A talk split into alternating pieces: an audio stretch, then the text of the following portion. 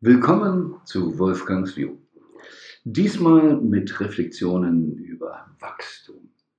Wir, hören ja auch immer wieder, aha, wir sollten jetzt das mit dem Wachstum mal lassen.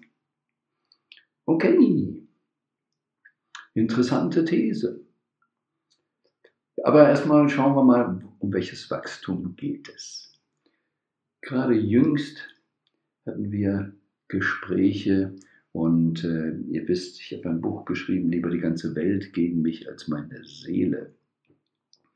Heißt das nun, das ganze weltliche Wachstum soll weg und meine Seele soll geschützt sein? Oder kann meine Seele eigentlich auch noch wachsen?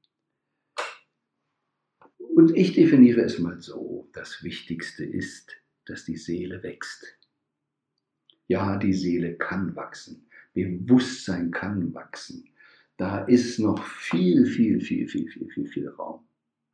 Und es ist am wichtigsten, dass meine Seele wächst.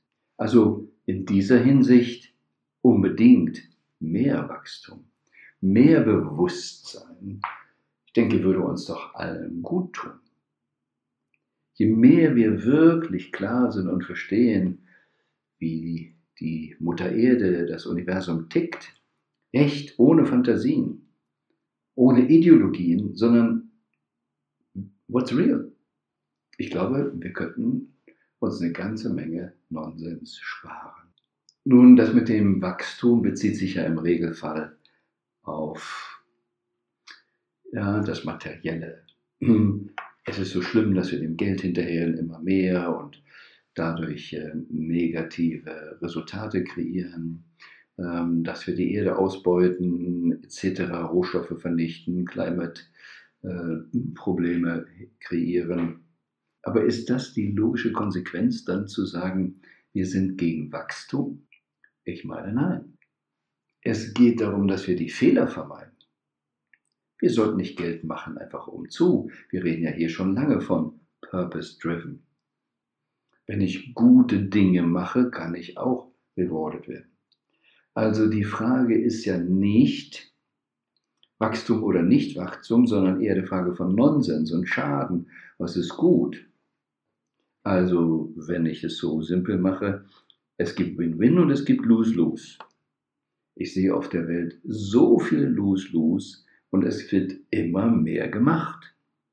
Da kann ich sagen, also dieses Wachstum, das sollte mal aufhören. Ich sehe nicht allzu viel Win-Win. Ich sehe kein Bildungssystem in Win-Win. Da könnten wir mehr tun. Also, bei all diesem, erstmal generalisierend ist immer falsch. Auf der dualen Ebene, auf der Ebene der Polarität, muss es ja logisch zu jeder Regel eine Ausnahme geben. Muss es das andere auch immer geben.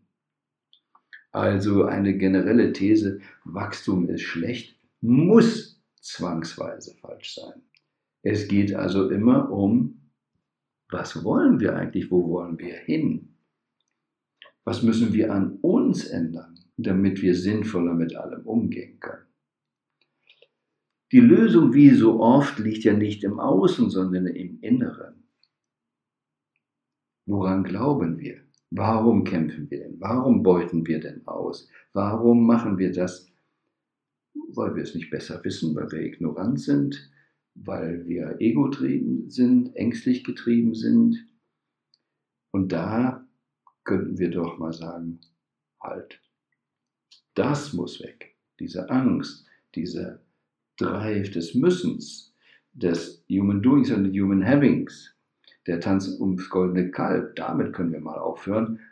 Aber Seelenwachstum ist wichtig. Und wie schon oft hier gesagt, wir leben erstmalig in einer Zeit in dieser Welt, wo wir uns eigentlich überhaupt nicht um Nahrung groß Sorgen machen müssen. Wir haben genügend Nahrung auf der Welt. Geld sowieso. Erstens ist es eh eine Erfindung, eine Verabredung. Und zweitens wird so viel gedruckt, beziehungsweise gar nicht mehr gedruckt, sondern einfach per Computer. Bumm, ist wieder Geld da. Wir haben ein ernsthaftes Verteilungsproblem. Wir können damit nicht sinnvoll umgehen.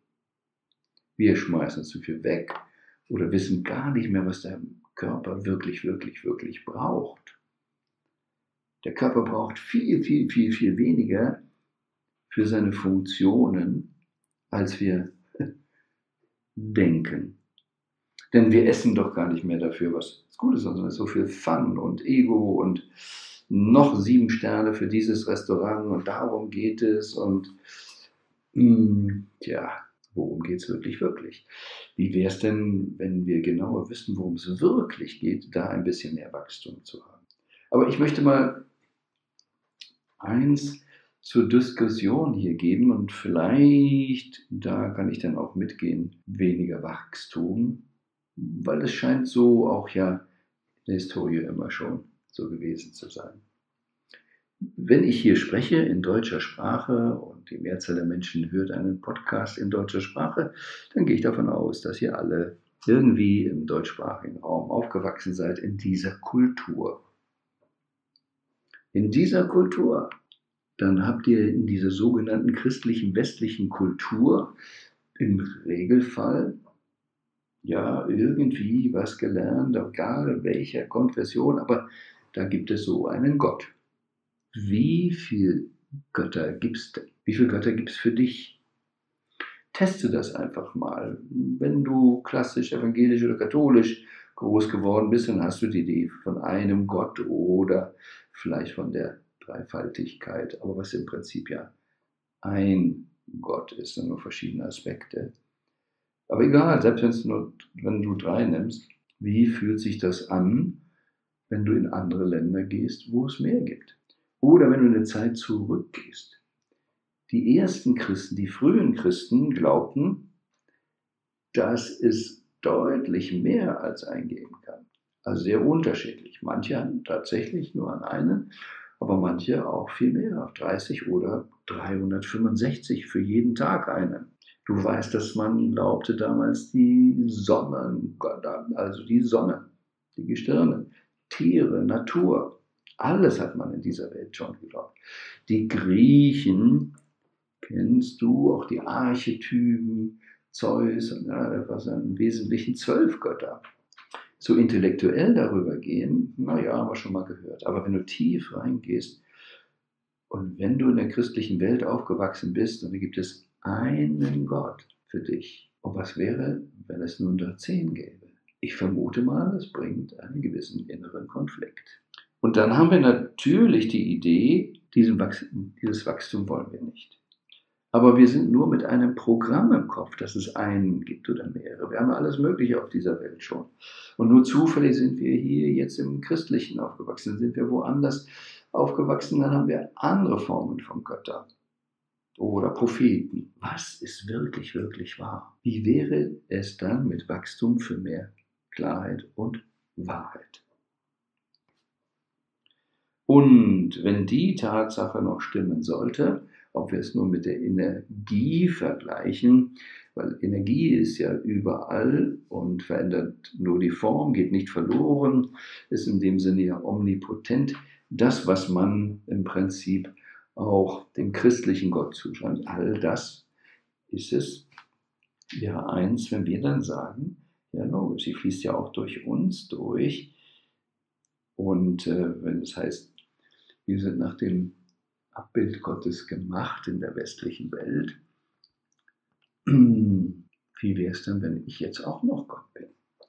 Wie wäre es denn, wenn wir ein Wachstum dahin, sagen, von Göttlichkeit und Liebe, dass jeder Mensch ein Gott wäre? Eine große Gottesfamilie, diese Menschheitsfamilie. Wenn wir das annehmen könnten, das wäre schon eine Menge Wachstum. Dann wären wir in der christlichen Welt von einem puh, zu acht Milliarden Göttern. Und wie halten wir sowas aus? Ganz generell, wie halten wir solche Veränderungen aus in unserem System? Und da sage ich ihm, da muss unsere Seele wachsen. Und die Seele muss so groß wachsen, damit sie überhaupt diese große Menschheitsfamilie machen bzw. anerkennen, leben kann. Und so ist für mich das Wichtigste wirklich das Seelenwachstum. Aber das ist der Clou oder der Trick, den wir wohl brauchen hier auf dieser Erde. Und wie es auch in unserem Goal Achiever Programm heißt, wünsch dir alles, was du intuitiv, also inspirieren von der intrinsischen Motivation erst haben möchtest. Du musst es nicht mal vor dir rechtfertigen, aber du musst dir Ziele setzen. Du musst wachsen, denn das Universum kennt nur wachsen, also leben oder sterben. Das Universum kennt keinen Stillstand. Der Volksmund sagt, wer rastet, der rostet. Also müssen wir immer voll im Leben stehen, uns weiterentwickeln, die nächste Herausforderung annehmen und wachsen.